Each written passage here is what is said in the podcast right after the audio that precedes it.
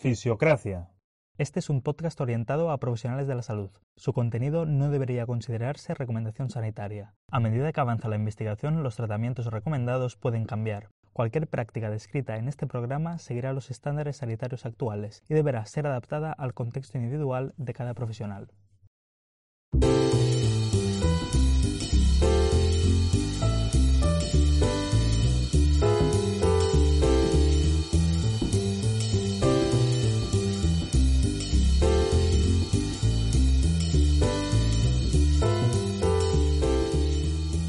Sí, eh, hilando con esto, eh, eh, Gifford realmente habla de este tipo de pacientes que no tienen un diagnóstico orgánico, ¿no? Que, es decir, no es lo mismo decir tengo una hernia discal que decir mm, pues tengo dolor lumbar pero no tengo ni puñetera idea de por qué, ni nadie lo sabe.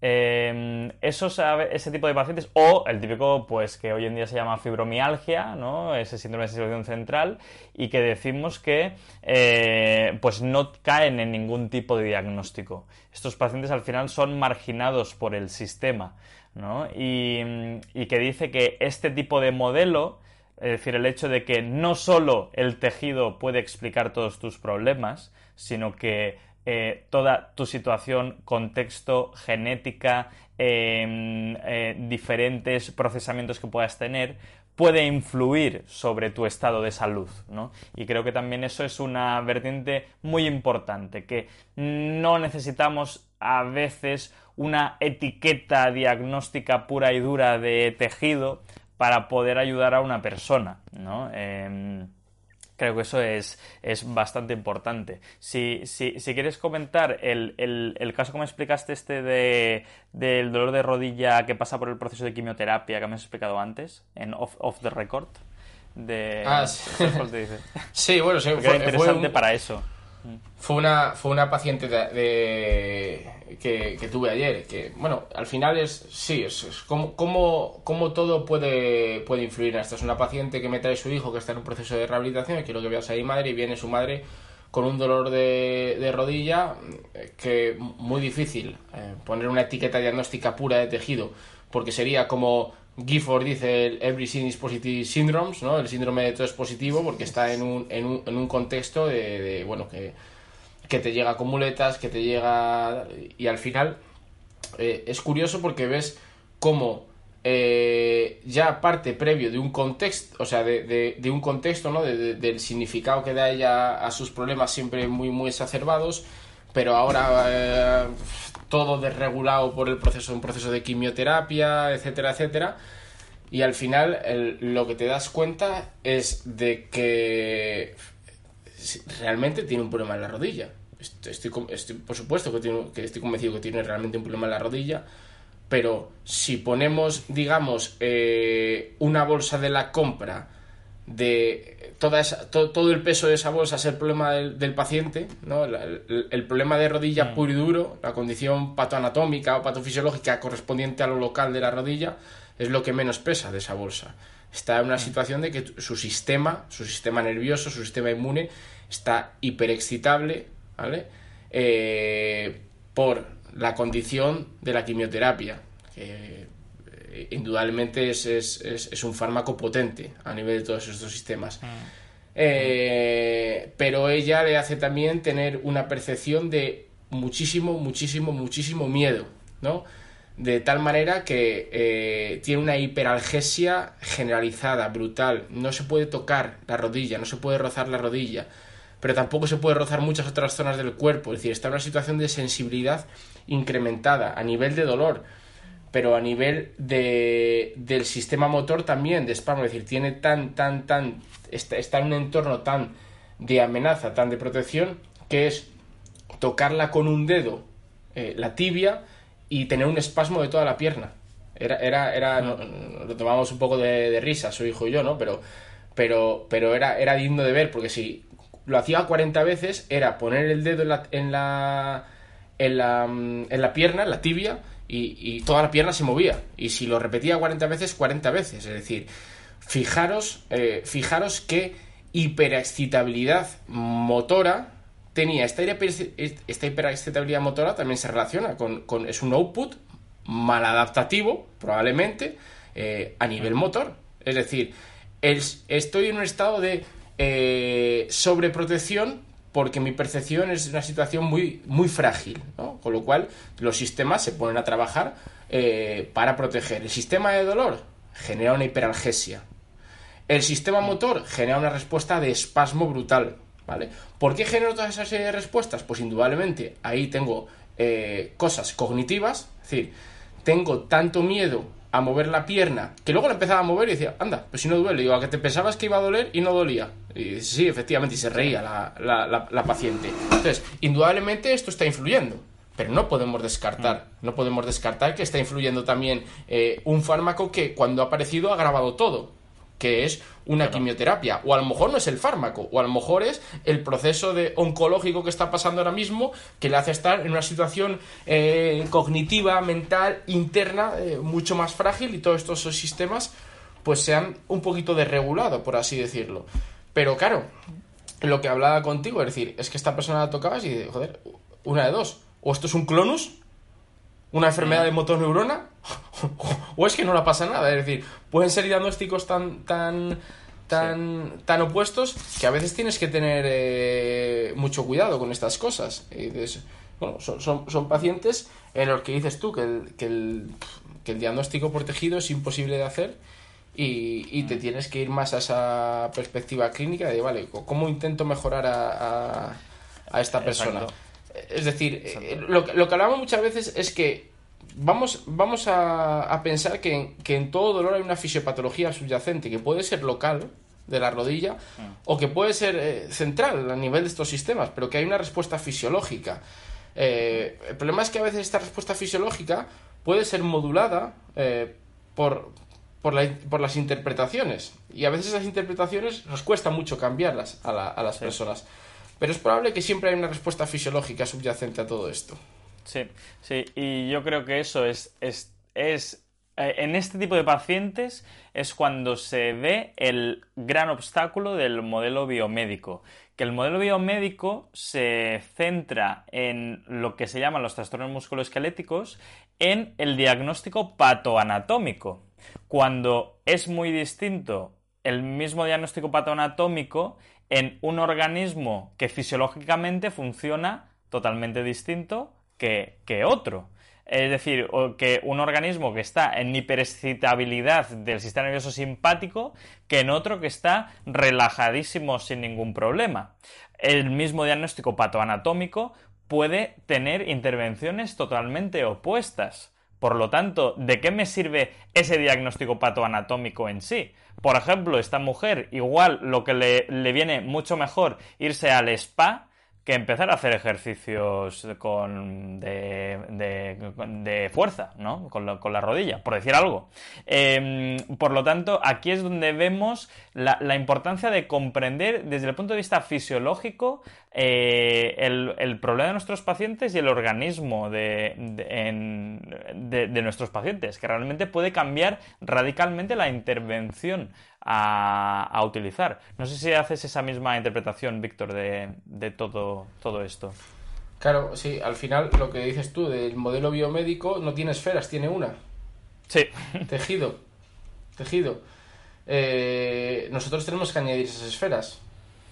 Nosotros mm. tenemos que añadir esas esferas para ver cuál es la potencialmente implicada y, ver si puedo cambiarla. Pero efectivamente el modelo biomédico, eh, y sabes que yo soy muy de tejido, pero es que a veces eh, pero es que a veces para, para, interferir positivamente en el tejido tengo que modificar primero esta esfera. A lo mejor esta persona, en el momento que le des cierta tranquilidad sobre su rodilla, ¿no? Que su rodilla, eh, digamos, no está tan mal como piensa, que puede moverla mejor de lo que piensa, que puede hacer más cosas de lo que piensa y que no es tan peligroso como ella percibe, pues a lo mejor es la forma en la que únicamente puedo hacer que empiece a mover su rodilla y que al mover su rodilla bajen las respuestas fisiológicas de espasmo, etcétera, etcétera. Dice, a lo mejor eh, para interferir en el tejido tengo que interferir primero en, en, lo otro. Y luego, pues, bueno, pues poner a veces y decir, mira, eh, tenemos un problema de esto. Esto es lo que vemos que en ti puede estar implicado. Ahora vamos a ver esto que está implicado, qué podemos modificar y qué no podemos modificar. Punto. Eh, y a veces te pasa lo contrario. Es decir, a veces te pasa lo contrario. Es decir, a veces necesitas cambiar una percepción, una cognición o un componente más psicológico para interferir en un aspecto más fisiológico, mm. pero a veces... Eh, a veces es al revés. Es decir, te pongo el ejemplo de alguien que tiene un problema emocional, un gran estrés. ¿Por qué? Yo qué sé, eh, su padre o su, un familiar suyo está pasando por una enfermedad que le genera mucha depresión, que le genera ansiedad, etcétera, y todo eso está alterando su sistema eh, endocrino, su sistema vegetativo. Eh, tiene adrenalina, no adrenalina, cortisol y todo ese tipo de cosas están teniendo una manifestación musculoesquelética de tejido, de tejido pura y dura, y tú te pones a pensar, ¿no? Intentas poner estas fichas de dominó de cuál es la causística principal de todo esto, y a lo mejor puedes pensar que es eh, que tiene un problema emocional. ¿Puedes tú tratar ese problema emocional? No puedes. Bueno, pues a lo mejor tienes otras vías de ataque, es decir, no voy a modificar el componente emocional, pero a lo mejor tengo herramientas para que el cortisol en sangre no tenga tantos efectos negativos en el tejido y tengo que interferir desde ahí. Por eso decir, vale, que sí, las, causas son estas, estas, estas, estas, pero ¿cuál es fácilmente modificable o con mi eh, abanico de técnicas que tengo, cuál puedo modificar? Al final es, es, joder, es el razonamiento clínico, contextualizar la situación dentro de la, la multivaria, múltiples cantidades de variables. Lo que no podemos ser en nuestra profesión es reduccionista. No. Eso está claro. No podemos ser reduccionista. Y el problema es que las técnicas son reduccionistas por sí mismas. Sí. Y cuando hacemos cursos de técnicas, somos muy reduccionistas. Y cuando aplicamos técnicas, somos muy reduccionistas. Hmm. Y hay que entenderlo. Y esto no es hablar mal de la punción seca. Esto no es hablar mal de la liberación facial. Esto no es hablar mal de esto. Es hablar mal del reduccionismo que eh, si eres reduccionista no estás haciendo bien las cosas en esta profesión. Ya está. A partir de ahí, si no eres reduccionista no tienes que desechar absolutamente nada. Hmm. Pero tienes que saber, tienes que razonar clínicamente eh, cómo aplicar todo esto. Sí, sí, sí, sí, totalmente. Y bueno, y, y, precisamente ha sido muy interesante lo que, lo que decías de que eh, el proceso que se tiene que seguir antes de la intervención, de cómo explicar y, cómo, en cierta forma, eh, no consolar al paciente, pero convencerle de que eso es lo que hay que hacer, es lo que llama Gifford el proceso de eh, primero eh, top-down y después bottom-up. Es decir, primero se tiene que poner en contexto, le tienes que explicar al paciente lo que vamos a hacer para después que tenga los efectos deseados. también pone el ejemplo de que es lo mismo que la madre que cuida del niño cuando se ha caído en el parque. ¿no? Lo que hace una madre de forma instintiva eh, es el niño se cae, eh, se hace una herida en la rodilla, lo primero que hace la madre es socorrer al niño, mm, lo que va a hacer va a ser evaluar que la herida que tiene el niño pues no es un peligro para su vida. Si no es un peligro para su vida, pues le dice, oye, pues vamos a hacer algo para que tengas menos dolor. Le acaricia un poco, le da un besito, le pone una tirita y le dice, oye, pues ahora ya puedes ir a jugar al parque. Eh, eso al final a mí es lo que hacemos en consulta, ¿no? Que, que dices, vale, eh, viene, eh, la persona que se está quejando un montonazo porque pide tu ayuda y está dispuesta a pagarte 40 euros porque le, pues le soluciones su problema. Eh, y claro, tú lo que haces es descartar que no tenga nada grave. Si no tiene nada grave, lo que intentas es, vale, vamos a intentar cambiar esta situación para que puedas seguir con tus actividades del día a día. Si al final, por lo tanto, tener eso en mente, yo lo tengo bastante en mente, porque es un es como estamos confeccionados los humanos. Necesitamos ese proceso. Cuando somos pequeños son nuestras madres y cuando somos más grandes, pues mayores son pues los médicos y son los fisios y son estos profesionales sanitarios, ¿no? Que, que dan ese, ese rol. Pero al final somos como niños grandes. Esta es mi, mi moraleja. Sí, sí, eh, eh, exacto. Cuenta, es que me hizo mucha gracia el otro día cuando me, comentaste lo de la... Eh, viene un poco al caso, o sea, lo, de, lo de la paciente de la, de la PRP y del... ¡Ay! Sí. Y del bueno. Sí, vale, eh, nada, eh, sí, tuve una paciente que tenía una, eh, antes del confinamiento empezó con una fascitis plantar en los dos, los dos pies, no, no era mi paciente aún, pero bueno, la cuestión que empezó con la fascitis plantar, luego pues nos confinaron, evidentemente lo que hizo pues fue mm, tener mayor descarga en los pies, pero al mismo tiempo le pusieron PRP. pero solo le pusieron PRP en una, en una fascia, em, en el pie derecho. Y, nada, la cuestión que llega pues unos meses después, ahora llegó esta semana, y me dice... Em, eh, me dice, oye, que tuve una, una, una fascitis plantar y el PRP me fue estupendamente. Claro, yo era bastante eh, escéptico en ese momento porque digo, joder, pues mm, la investigación que tenemos sobre PRP es bastante pobre en cuanto a resultados de todo en general, eh, pero de fascia plantar igual, ¿no? Y le pregunté, oye, ah, sí, te, fue bien, mira, mira, genial. Y... Mm, pero me decías que tenías también el otro pie, ¿no? En el izquierdo. Y dice, sí, sí, digo, ¿qué tal? ¿Cómo tienes el, pie izquierdo? Que en el que no te han hecho nada. Y me dice, oye, pues eh, también está, está muy bien, la verdad. A ver, a veces me molesta algo y tal, pero está genial. Y claro, yo en ese momento pensé, hostia, pero ¿no ves que en el pie derecho te han echado PRP y estás mejor? Y en el izquierdo no te han puesto PRP y también estás mejor? Y aún atribuyes, ¿no? La mejora al PRP, es decir, nos, nos, da que pensar de cómo los seres humanos estamos hechos para también a veces eh, identificar causalidad donde realmente no la hay, o como eh, atribuir significado ¿no? a, nuestros dolores y a nuestras patologías, es decir, pues esta paciente ahora el PRP le fue genial y a su hermano que es diabético y tiene fastitis plantar también le está recomendando el PRP, cuando realmente la historia sabemos que es totalmente distinta. Eh, pero bueno, que es nada, una anécdota graciosa de que al final pues los seres humanos no podemos ser reduccionistas de ya está. Eh, sí, sí, sí. pero sí, es, es, es, inevitable, es inevitable serlo a veces y te encuentras cosas curiosas de estas que es que es, es, es, es para flipar, es para flipar. Pero bueno. Sí, sí, sí. Eh, vale, eh, bueno, ¿quieres añadir algo más, Víctor, en todo esto? Realmente de Gifford podríamos estar hablando eh, 1500 años. Yo, eh, yo, yo me. Yo, a ver, con la excusa de grabar este episodio, me he leído los libros por cuarta vez ya, y son. es, es, soy muy cansino. yo creo que solo quiero hacer una crítica constructiva a a Gifford, y es que yo creo que, bueno, eh, Gifford era un fisio eh, total, que digo yo, en el sentido de que controlaba tantas vertientes de la fisioterapia que es para flipar, porque el tío se ve que tenía unas habilidades de terapia manual muy desarrolladas, pero también a nivel de educación, a nivel de ejercicio, a nivel de, eh, digamos, eh, parece que estaba en todos lados, ¿no? Era un tío muy brillante.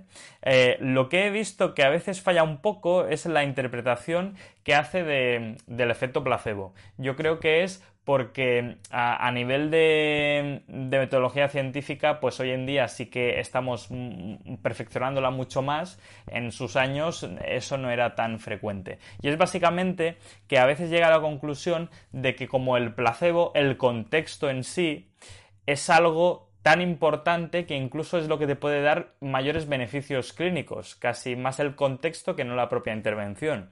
Yo en eso no estoy de acuerdo, porque siempre que se han comparado estudios de un, grupo control placebo y un grupo de intervención, lo que suele pasar es que los dos van igual. Pero el cambio, por ejemplo, en su discapacidad o en su dolor no suele ser muy importante. Ah, con eso quiero dar a entender que el contexto es importante, pero con la intervención adecuada, que no solo el contexto te cura o te soluciona tus problemas musculoesqueléticos, que tiene que ser la intervención correcta, pero con el contexto también adecuado. Pero el contexto por sí solo parece que es más bien inocuo, desde mi punto de vista. ¿A ti qué te parece, Víctor? ¿Estás de acuerdo con esa apreciación o no? Con este tipo de cosas, eh, y yo todo lo que digas va a misa, ya lo sabes. Sí, no, evidentemente. Pues no, me tienes que criticar. No, estoy sesgado cuando me estas cosas porque te conozco, eh, eh, evidentemente. Por lo tanto, eh, sé que en este tipo de cosas eh, iba a decir que eres un puñetero friki, pero no te voy a decir, así que voy a decir que estás puestísimo. Vale, gracias. Por lo tanto, sí, estoy, totalmente de acuerdo. Hablamos muchas veces de cosas de estas y yo he aprendido mucho de todo este tipo de, cosas, ¿no? Más, más metodológicas. Eh, hmm. soy bastante más crítico a la hora de leer todo este tipo de, cosas de cara a, hablar contigo. Y, de cara a ver hablar contigo, pues ahora estoy mucho más de acuerdo porque te fijas en estas cosas y te, y te das cuenta de que efectivamente si, si este tipo de, ¿no? Es, más metodológico, pero si no lo tienes en cuenta, pues, pues te puede llevar a conclusiones eh, eh, erróneas.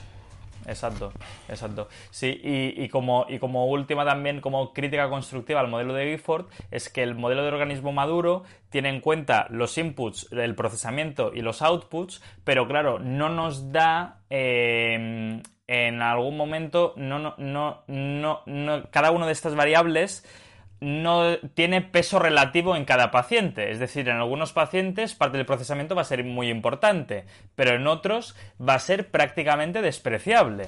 Em, y eso, al final, no tenemos que caer en la tentación de que con cada paciente todo es importante. No, en algunos pacientes puedes despreciar eh, muchas variables. Que, ¿eh? eso, no, es tan complicado tampoco. que eso no quiere decir que no esté teniendo, que, no es, que no esté pasando. Es decir, siempre pasa una procesamiento, siempre hay un input, procesamiento, output. Claro. a veces es despreciable. Entonces, puedes, eh, efectivamente, a veces es despreciable.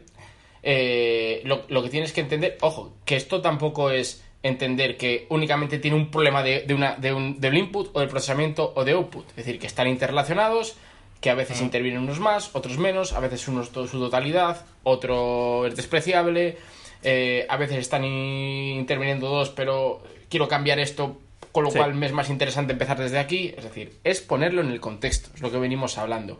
Eh, por lo tanto, estoy totalmente de acuerdo contigo y es, eh, digamos, resumir el modelo en la parte más clínica, que es entender dentro de estas eh, input, procesamiento o output, que podemos definirlo como las esferas que hemos hablado, ver cuál es la más relevante para el paciente, es decir, eh, cuál es la más importante, quizá a lo mejor fisiopatológicamente hablando, que es la que más está implicada, ¿vale? y luego, ¿qué cosas tengo que modificar o qué cosas tengo que modificar para intervenir positivamente en eso. Y a veces, para intervenir positivamente en eso, me tengo que ir a otra esfera. Es decir, ¿qué esfera está participando en mayor medida? Es decir, ¿qué quiero modificar? ¿Y qué tengo que hacer? ¿A qué esfera me tengo que ir? Si al comportamiento, a la cognición o al mismo tejido para modificar eso. ¿Y qué herramientas tengo para ello? Técnicamente hablando, de técnicas. Creo que es un buen resumen de cómo colocar el modelo organismo maduro dentro de la parte más clínica. Por supuesto, esto va integrado con el proceso de razonamiento clínico, porque simplemente es una contextualización y para contextualizar tienes que razonar. Sí, pues sí, no se me ocurre mejor resumen para, cerrar este episodio. Aún así, seguro que Gifford va, va, a entrar en escena en futuros episodios, estoy convencido. Seguro que sí. Eh, porque no le hemos hecho justicia con este episodio realmente, porque es imposible, es imposible. Eh, pero hay que leerse sus libros, hay que la gente se tiene que leer, a ver si, a ver si alguien alguien que, que, le, que le guste traducir, que traduzca sus libros, que hable con su mujer y que les pongan en castellano para que el, idioma no sea una barrera para ningún fisioterapeuta, porque es verdad, el problema es que no están traducidos y que a lo mejor para muchas personas el, idioma es una barrera. Ojalá estos libros les tengamos en un futuro traducidos para que absolutamente todo el mundo, para que absolutamente todo el mundo eh, pueda leer a Gifford en algún momento. Sí. Sí, sí, sí, pero bueno, que si quien no sepa inglés para leer los libros, vale la pena aprender inglés para leerte solo los libros. Después puedes olvidar el inglés otra vez. Solo para eso. Solo para eso. o sea que nada. Bien. Pues nada, despedimos entonces a nuestros oyentes que nos han perdonado este retraso de un mes para lanzar el próximo episodio. Eh, y nada, pues como siempre, eh, muchísimas gracias por, por, escucharnos. La próxima vez, eh, eh, a ver si ya nuestra palabra sirve para algo, pero creo que vamos a grabarlo un poquito antes que el próximo episodio. Un saludo a todos y que tengáis buen final de agosto. Venga, hasta luego. Adiós. Adiós. Chao. Así termina el especial de Louis Gifford un episodio donde no hemos sido capaces de reflejar la grandeza de este hombre, por lo que recomendamos encarecidamente la lectura de sus libros Aches and Pains. Por nuestra parte, volveremos muy pronto. Más pronto que en agosto, seguro, con el próximo episodio. Gracias por escucharnos y hasta la próxima.